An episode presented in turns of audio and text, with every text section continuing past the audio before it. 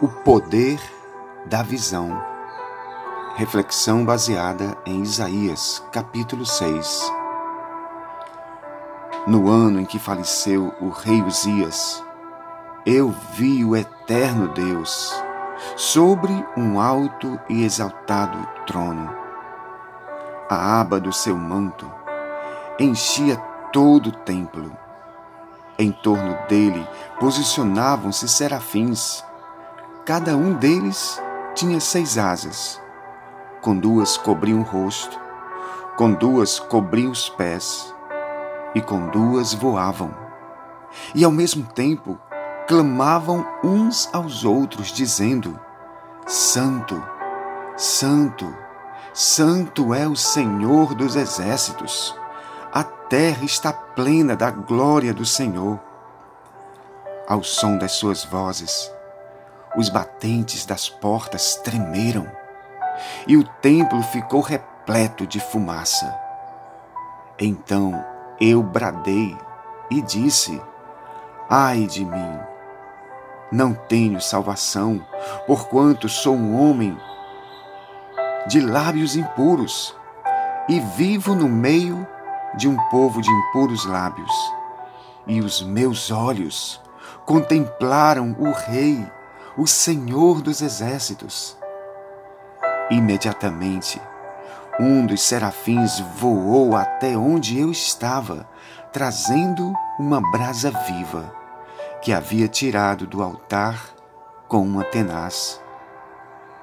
Com ela tocou a minha boca e declarou-me: Vê, isto tocou os teus lábios, e a tua culpa será removida e o teu pecado está perdoado.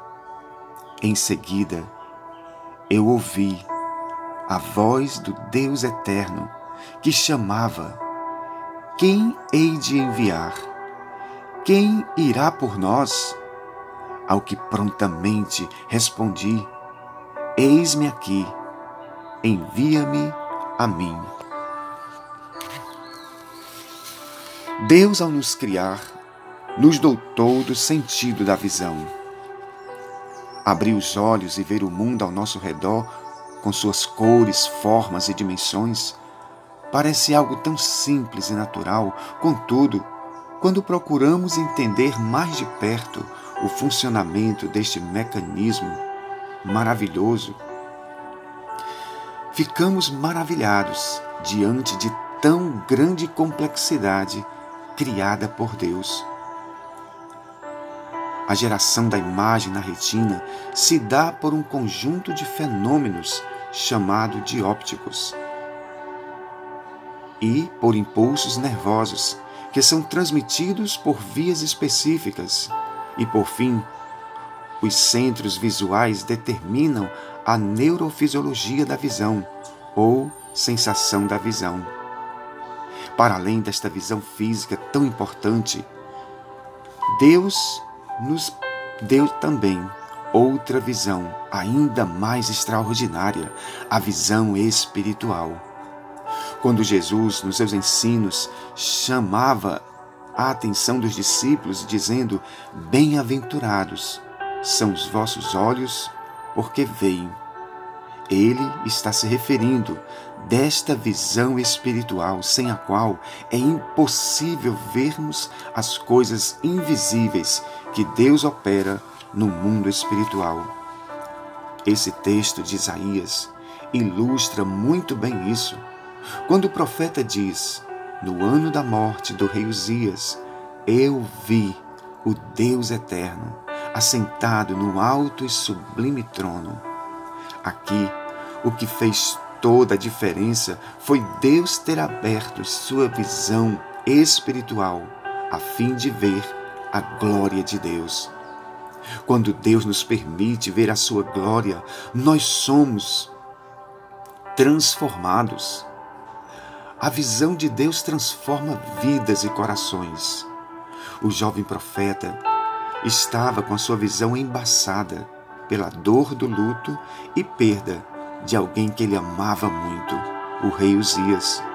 Muitas vezes isso acontece com todos nós Nossa visão pode estar embaçada pelas tristezas, pelas dificuldades ou pelas riquezas e prazeres deste mundo.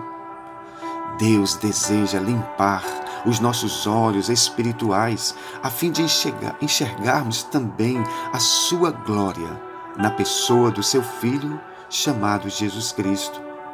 Paulo se refere a esta visão dizendo: O diabo, o Deus deste século, cegou o entendimento de muitas pessoas para que não lhes resplandeça a glória da luz do Filho de Deus. Que o Deus eterno, a semelhança de Isaías, nos mostre a sua glória, pois quando conseguimos enxergar o nosso Deus com os olhos espirituais, somos transformados. Conseguimos ver quem Deus verdadeiramente é em segundo, conseguimos ver verdadeiramente quem somos, pecadores totalmente dependentes de Sua graça e misericórdia.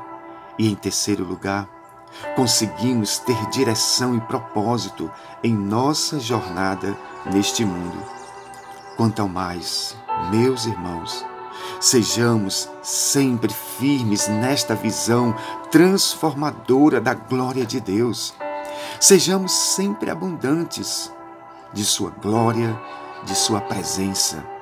E sejamos sempre constantes na Sua presença e na fé, sabendo que no Senhor o nosso trabalho não é vão, mas terá uma grande recompensa.